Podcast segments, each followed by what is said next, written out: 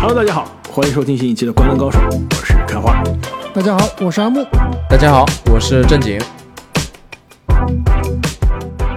三十天，三十队，我们来到了今年的第八天。那么上一期节目呢，我们和大家聊了二零二一年的 NBA 总冠军妙维基雄鹿。那今天我们干脆啊，和大家聊一下当年总决赛的雄鹿的死对头菲尼克斯太阳。我还以为你要说二零二四年的总冠军 菲尼克斯太阳呢。哎，也是二零二四总冠军，没错呀。哇，你们俩这已经开始剧透了，而且我觉得你们这个已经和我有些不太一样了。我们接下来可以详细的分析一下。那在那之前呢，在聊到底是不是明年的总冠军之前呢，非常重要，我们要盘点一下菲尼克斯太阳在休赛期的人员变化，可以说是非常多。阿木要报彩名了。那另外呢，就是下赛季这个阵容轮换到底是怎么样？首发五个人，我觉得啊，其实现在至少有一个人的位置是没有确定的，所以我也想听一下阿莫非常不同的观点。那么呢，我们还会再聊一下这个太阳队下赛季的战绩预期，市场到底认为这支球队常规赛能赢多少场比赛？那么最终最重要的就是下赛季太阳的看点了。那么阿木，你要不要先跟大家来介绍一下这一长串人员变化的名单？好，先让我喝口水，有点多。那么太阳队呢，在休赛期首先选秀大会上是抽到了一个二轮签，选了一个二轮新秀。在自由市场上呢，咱们先聊最大的吧。在交易市场上，交易来了这个三方大交易，交易来了布拉德利·比尔以及乔丹·古德温。那在自由市场上呢，签了很多球员，而且基本上所有球员都是底薪或者接近底薪的这个水平，很便宜。因为毕竟工球队的工资啊都被四个大哥所占领了。那这些自由球员呢，包括阿祖布克、迪奥普、波尔波尔、尤班克斯、埃里克戈登、梅图以及渡边雄太。引进了这么多新人，当然肯定有很多老人离去，包括从比尔交易中离开的克里斯保罗和沙梅特，包括离开了这个我之前的宝藏男孩，当然现在也是来到篮网了，所以依然可以关注他。比斯利对吧？达柳斯比斯利也是离开了球队，比永博、兰戴尔、佩恩、泰伦斯罗斯以及 TJ 沃伦啊都离开了球队，所以呢，我来把我认为的下赛季。赛季初的首发阵容，告诉跟大家说一下，后场双枪比尔布克，前场呢除了杜兰特和、艾顿以外啊，这个三号位我觉得他们的开赛期的首发应该是去年的老将旧将奥科吉。那替补阵容里面呢，后场有埃里克戈登和达米恩里，前场呢渡边雄太、波尔波尔、迪奥普、尤万克斯以及梅图。所以总体来看啊，这个球队其实人才除了四个大哥以外，别的球员其实每个位置都有一定的补强。总体来说，我对于菲尼克斯太阳在夏赛夏天休赛期的操作是非常非常满意的。那么上赛季的菲尼克斯太阳在赛季中可以说是孤注一掷，交易来了凯文杜兰特。球队呢常规赛最终是赢了四十五场比赛，到季后赛其实还是有些遗憾啊。早早出局了。那么市场对于这支球队下赛季的战绩、常规赛胜场是怎样预期的？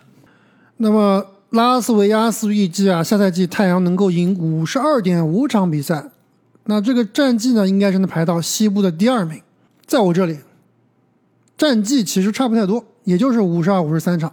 但我认为下赛季这个战绩可以拿到西部第一名，也就是说。菲尼克斯太阳队会是下赛季的西部老大。虽然刚开玩笑说太阳是二零二四年的总冠军啊，但实际上在我这里，拉斯维加斯是高估了这支太阳队。我觉得太阳队下个赛季只能拿到四十八胜，排名西部第三。我觉得你排的绝对比开花高。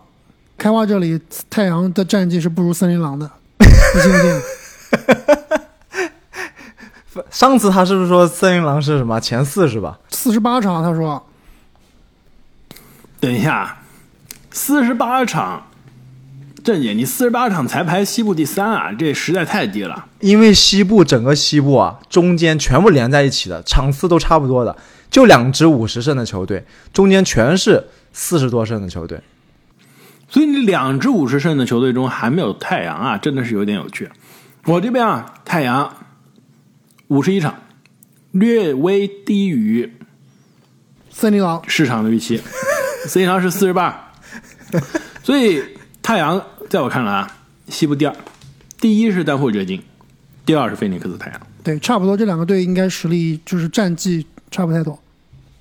为什么丹佛掘金啊？我觉得丹佛应该是可以算是球队他的阵容是最完整的，对吧？其实常规赛你的战绩一方面是看深度，另外一方面呢是看你球队是不是需要磨合，对吧？如果你急杀直用，同样的化学反应，同样的阵容，同样的人马，那其实你进入战进入状态是很快的。但是对于太阳来说就不一样了。一方面，球队阵容深度，你说深吧，是的，但是你这个深度的所谓的深度的质量行不行，充满着问号。另外呢，丹佛你的阵容其实深度有的时候你深度都用不上，为什么？因为你的主力都至少你的当家老大实在太健康了，很少缺席。太阳这边你很难这么说了。而且还有就是掘金，他打法不需要调整啊，一套非常完整的体系成型没错。太阳这边确实是要交学费的，对啊，太阳你这边啊，至少要花三十场比赛去适应你的新的轮换。对啊，而且之前太阳常规赛战绩的保证，现在基本上都走了，保罗对吧？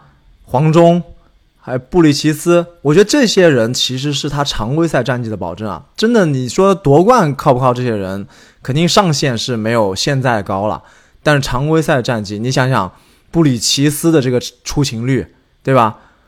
包括我看到前几期节目，我们排这个比尔的十大排名的时候啊，被大家被球迷喷的比较惨啊，说我们把比尔排的太后面了。但我觉得比尔现在是真不行了，而且在这支球队没有足够的球权的比尔，我是非常不看好。你想想这支球队，如果拿掉一个最容易受伤的杜兰特，是什么水平？你确定最容易受伤是杜兰特吗？难道不是比尔吗？那比尔在我这儿都不算巨头。难道不是波尔波尔吗？这是真的是容易受伤的。对，你要如果考虑到球队的健康的话，就杜兰特可能一年只能打五十场比赛、五十五场比赛的话，算好的，确算好的，确实对这个球队的战绩影响是有。但我觉得在常规赛来说啊，哪怕你杜兰特只打五十场，这个球队依然是很坚挺、很强。这真不好说，毕竟比尔和布克过去几年也不都是完全健康。还还有艾顿呢，是不是？说不定艾顿上来就爆发了。对你靠艾顿常规赛西部第一，对，所以其实我下个赛季的看点之一啊，也是决定了这支球队首先常规赛战绩，其次上限，就是他的这个球队到底是怎么运转，到底他的体系最后会成一个什么样。就是上个赛季我我看我上个赛季的笔记啊，我说太阳可能会在这个赛季遭遇安禄山之变，果然这个队是大动大拆，对吧？但是在我看来啊，如果是纯的球星堆砌，没有体系，还是非常难成为一支真正的强队去去夺冠的。你想，强如当年的热火三巨头，其实我们觉得他真正成为这种历史级球队非常厉害的、有夺冠实力的时候，也是他练就了这种快速的外线轮转、打这个防守反击、韦德、詹姆斯连线的这个热火。就你光光球星堆砌是，我认为是非常难的。所以这支太阳最后会打成什么样，不好说。三个、四个喜欢跳投的球员加在一起，其实你还是可以参考当年篮网的三巨头啊。那篮网三巨头之所以最后没有成功，并不是因为三个人不适配。就当时我觉得交易来哈登之后，我当时说的就是，当你真正球队里面有那么多这个球星或者那么多天赋的时候，你是不需要考虑适配的。那当时也是看到了，当时的篮网队也是非常非常强劲，对吧？季后赛第一轮基本上横扫凯尔特人，打这个当年的冠军米尔沃基雄鹿也是就差杜兰特那几公分的这个脚趾，对吧？而且也只是带了一个半条腿的哈登，还没有欧文。所以我是觉得真正球星堆砌是有用的。那要不要交学费？我同意，可能要交学费，可能是刚刚开花所说的三十场，也有可能是半个赛季甚至一个赛季。但我觉得，真正只要天赋够用，不需要考虑适配，不需要考虑什么，大家都是中距离啊，什么中中距离靓仔，不存在的。真正好的球员都能在不同的环境中适应的。但是当时那支篮网可有哈登呐，巅峰哈登啊，而且啊，当时那个。篮网的适配还是更加好的。哈登当时其实无缝的转型成为了一个组织者，对吧？从之前的大包大揽变成了一个可以说是传球第一的真正的控球后卫了。这样的转型，我在比尔身上是看不到的，是不可能的。对，不可能，这肯定是不可能的。对，当然，所以你三巨头当年其实是有人做出牺牲、做出转型的，是哈登。那你又算回来，当年刚刚刚这你提到的当年的迈阿密热火，你有没有哈登？你也没有哈登呀，你是查尔莫斯呀，对吧？你打法就不一样了呀。不，但是现在这个，但是我说的是当年的热火，它是有自己的体系的，他是这个打防守反击的这种球队。对啊，那你怎么不知道太阳是什么体系呢？太阳体系就是跟你疯狂的 单挑，把你把你打死，对吧？这个就是没有体系啊，没错，也是有体系的。对吧？而且你防守啊，你对面也是直接直冲你要喊。就太阳的这个防守，我很好奇。我们可以打个赌，太阳常规赛防守是不是联盟倒数前十？不可能，这肯定是不可能。你别看看教练是谁？而且你看看他们夏天引进的这些球员，都是防守悍将。我觉得你们还是有点看低太阳了。就防守是不是会成为一个弱点？真的跟进攻比，确实弱。但绝对不可能弱到说是你联盟倒数前十，你艾顿，对吧？联盟里面防守是倒数前十首发级别的的水平吗？杜兰特是这个水平吗？你布克、B 二相对差一点，但是你的这个，比如奥科吉啊，比如迪奥普啊，都是不不错的一个防守者。所以我觉得这个球队其实下赛季阵容的变化性是非常强的。所以这个刚刚所说的交学费。三十场还是一个赛季，这其实最考验的是什么呢？最考验的就是他们的主教练沃格尔到底有多少水平了，对吧？下赛季他对于这个球队的调教，对于人员的配置的运用是非常非常关键的。就比如说刚刚开花在最开始提到的，他们这个三号位到底上谁？那我提出来是一开始上奥科吉，但是可能这套阵容不是他们终结比赛的阵容，或者甚至是说过了。三十场比赛以后，奥科吉就变成替补了。那我认为后场两个人是不会变的，就终结比赛啊、首发都这两个人。前场空间非常非常大，就这个杜兰特位置就可以放特别多。杜兰特可以打三，可以打四，可以打一点点的五，对吧？如果你打三的话，我就可以用杜兰特加迪奥普的组合。如果打四，你中间可以放防守更好的奥科吉，也可以放。这个投篮篮子更准的渡边雄太，那如果说打那种小球，杜兰特打五的话，那你的空间就更大了。布克加比尔的后场，那中间放一个渡边雄泰加个迪奥普，甚至说刚刚开花提到的最喜欢的波波，哎，如果你波波在这个体系中能用起来的话，也是也是不差的。用不起来的，我没有最喜欢，我我说是最受伤的波波。我跟你我跟你说啊，你这个能打三号位的。首发还有个人你漏了，最近其实他成为太阳首发的呼声啊，当地媒体我看了太阳当地菲尼克斯当地的媒体，其实呼声很高。肌肉男吗？戈登，世界杯大神埃里克戈登，刚刚是在这个世界杯最后的名额赛中啊大发神威。不行，戈登不行，戈登你没看去年在这个快船吗？灾难啊！我不相信戈登的。我觉得他可能就是一个比稍微比贝恩好用一点，可能都不见得比佩恩好用。你要说他去打首发，或者说让他去终结比赛，我觉得不可能的。就你有比尔和布克，你不可能这样上戈登的。这防守要拉了胯了，而且身高也不够呀。说是这么说啊，但是太阳当地的媒体可是觉得戈登在揭幕战就可以是球队的首发了，所以我们到时候拭目以待，看那真看是不是的是变成魔球了，对吧？你布克、比尔加戈登这个组合绝对是魔球。这不就是你说的太阳的思路吗？我就是轮流单打，我现在又来一个。不，戈登那个单打水平肯定不及当年了呀，不行的，不行的，肯定是需要一个，要不然就是防守特别好，要不然就是三分特别准的，只能是这样子搭配这个杜兰特、比尔和布克。那无论如何啊，太阳常规赛的战绩也不是球队下赛季最关心、最重要的事，更重要的还是啊，到底在季后赛能走多久，能不能像两位所说啊，成为冠军的热门人选。所以两位，你们觉得啊，这太阳下赛季夺冠到底有没有戏？概率多大？在我这里，别的都不用看，就看怎么打掘金。我觉得打别的都能打得过。就是太阳如果下赛季夺冠，我不会特别惊讶，毕竟他有这么多球星。虽然说我不看好，对吧？但是你这个球星成色摆在这个地方，但是呢，你说让我说有多少概率，那我是非常没有底的。首先，这个伤病就是悬在头上的达摩克里斯之剑啊，很难。正经，你知道这个拉斯维加斯夺冠排名太阳是第几名吗？我觉得应该在掘金、凯尔特人之后吧，最高第三。哎，好像是第四。这个米尔沃基雄鹿啊，稍稍领先太阳一个身位。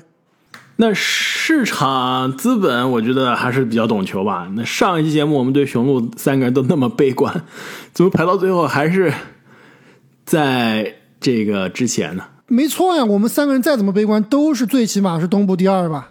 那现在夺冠第一热门是凯尔特人呀，那你就是我说的雄鹿可是东部第三、第四啊。哦，对对对，你你有一个神秘的第二名或者第一名，是吧？对，我他是们这里都觉得都是第二比较稳的。开花是毒奶。其实，在我看来，太阳啊，在西部可能不仅是要掘金啊，要夺冠的话，跟湖人也需要打一打，而且森林狼，绕不过去的，森林狼。森林狼也可以掰掰手森腕，对吧？林狼季后赛 还是真的是挺吓人的。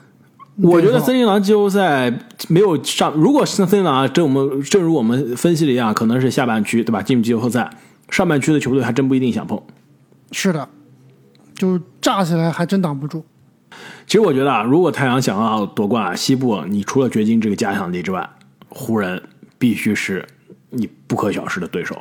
而且啊詹杜对决太多年没有见到，如果我们能在季后赛再次看到战斗对决，我觉得就值了。难道你不想看这个酷度对决吗？我挺想看的。可以，那么关于菲尼克斯太阳啊，还有一点我觉得非常有意思，就是球队虽然感觉啊经历了很多的人员变化，一大番的操作啊，可以说是基本上是 all in 了，但是球队现在的这个工资单啊还是很有意思的。球队四大首发一直锁定到二零二六年，就是至少到二零二六年之前，四个人都是在球队的阵容之中的。我觉得既是好事也是坏事啊。好事是球队当仁不让的四个老大哥，四大首发现在都不用考虑未来几年什么打得不好啊，这个不续约啊、走人的问题了，至少都是锁定的。另外呢，也是说明啊，球队未来这三个赛季都只能小修小补，你都只能签埃里克·戈登、奥科吉、达米安·里、尤班克斯这种级别的球员了，对吧？你没有任何的薪金空间了。即使你今年这个阵容证明完全不行，你明年也不可能除了交易这四个人，对吧？也不可能有其他的补强的。哎，这就是我们刚刚没聊到一点啊，就之前我们其实是聊比尔加入太阳的时候聊到的，就是太阳其实是有后后手的。如果说这套阵容配不起来，或者说某位球员又犯洁癖了，那这个球员是可以被交易的，对吧？就艾顿是可以被交易的。就现在看来，我们之前好像三个人都比较同意啊，就艾顿的位置是比较尴尬的，就这个套阵容里面，你买一个顶薪或者接近顶薪三千多万的一个中锋，其实是没必要的，对吧？尤班克斯能不能用，照样能用的。你不会指望在这套阵容里面还让二顿艾顿去拿二十加十，是吧？是不太现实的。所以如果打不好，其实艾顿是可以动的。那如果艾顿换一个三 D 啊，或者换一个比较更实用的内线啊，也是可以的。那你把艾顿一个大的拆成几个小的，未来就有更多的可动的空间了。那么关于下赛季的菲尼克斯太阳，我们所有的看点啊，就聊到这里。那么按照惯例呢，我们再跟大家聊一下太阳的这个球衣赞助商。其实这个赞助商啊，还挺有意思的，金融科技大佬，PayPal，叫贝宝是吧？国内叫，我还真不知道叫什么。但 PayPal，我感觉现在用的特别少啊，你们呢？我知道阿木天天用。这你这这个你肯定对你肯定用的少，但是呃，对我们用的很多哦，因为它其实是跟另外一个公司是是不是子母公司关系啊？开花，哎，这就很有意思了，这就是我今天想聊的这个故事。你说的另外一个公司是易贝，对吧？没错，其实这两个的美国淘宝，对这两个公司啊之间其实有相爱相杀的关系，非常有趣。先说一下 PayPal 啊，它的这个发家史，其实它发家史是有两个金融科技公司最后合并了，一个呢叫做 Confinity，其实在这个九八年的时候就开始做这种线上的支付了，然后呢，另外一个公司说出来这名字，你们一听就觉得有趣了，X.com，是马斯克那个 X 吗？对，马斯克的现在把推特改名 X.com 啊，是因为他以前这个想做的网上银行就叫 X.com，所以他是相当于把他原来那个域名拿回来了，现在放在推特上面用了。就我之前很久以前听马斯克传记的时候，当时也有很多这个关于他这个 X.com 的故事啊，就是长话短说，就是马克思当年他的设想就是想把银行完全放在网上，那时候当时网上银行都没有听说过的事情。而且他特别喜欢这个名字，X，买了这个 X.com 的域名啊，大家都说你千万不要用，这个名字看上去特别像那种病毒？网站，不是病毒啊，就是那种网站，很多内容网站都是 X 什么 X 什么，所以马斯克说我无所谓，我就我就我就要，对吧？我最后他坚持力排众议，在九九年的时候搞了这个 X.com，但是最终呢，其实这两伙人。就是这个 Confinity 和 X.com 两伙人合并了，成为了 PayPal。这也是啊，马斯克怎么样赚了自己的第一桶金，对吧？怎么样从马斯克变成了马斯克？那就是啊，在二零零二年的时候，可以说当时因特网啊，这个互联网的这个泡沫其实已经破了之后啊，还以十五亿的美金高价把公司 PayPal 卖给了 eBay。这也是马斯克在这笔交易中赚出了人生的可以说第一桶含量十足的金。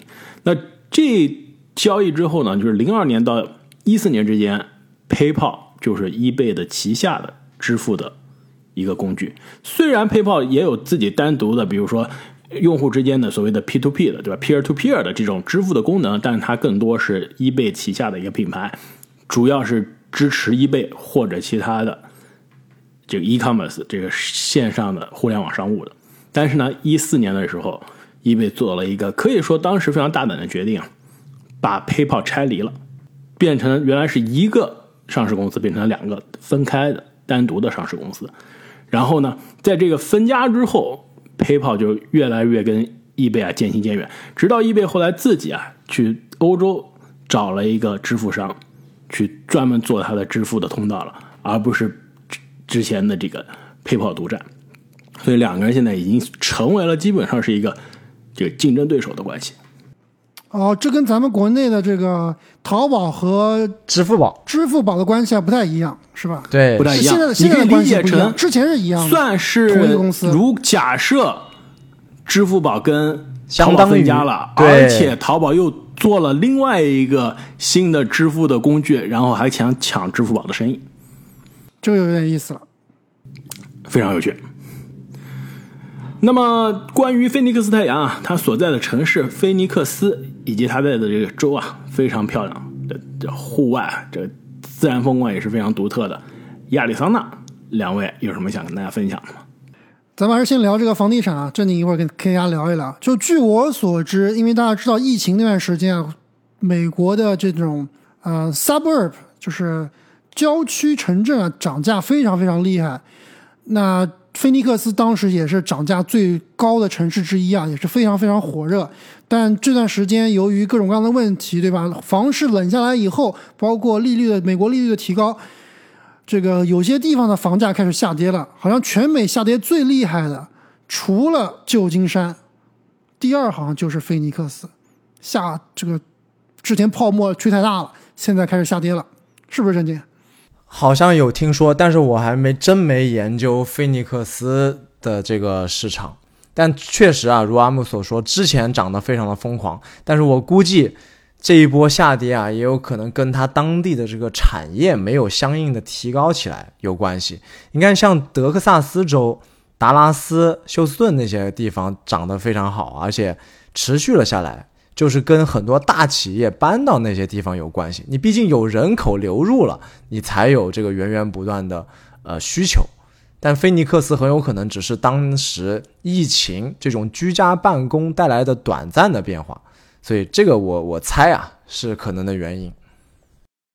而且除了居家办公之外，当时菲尼克斯火，其实跟佛罗里达一样，都是这个养老这一族。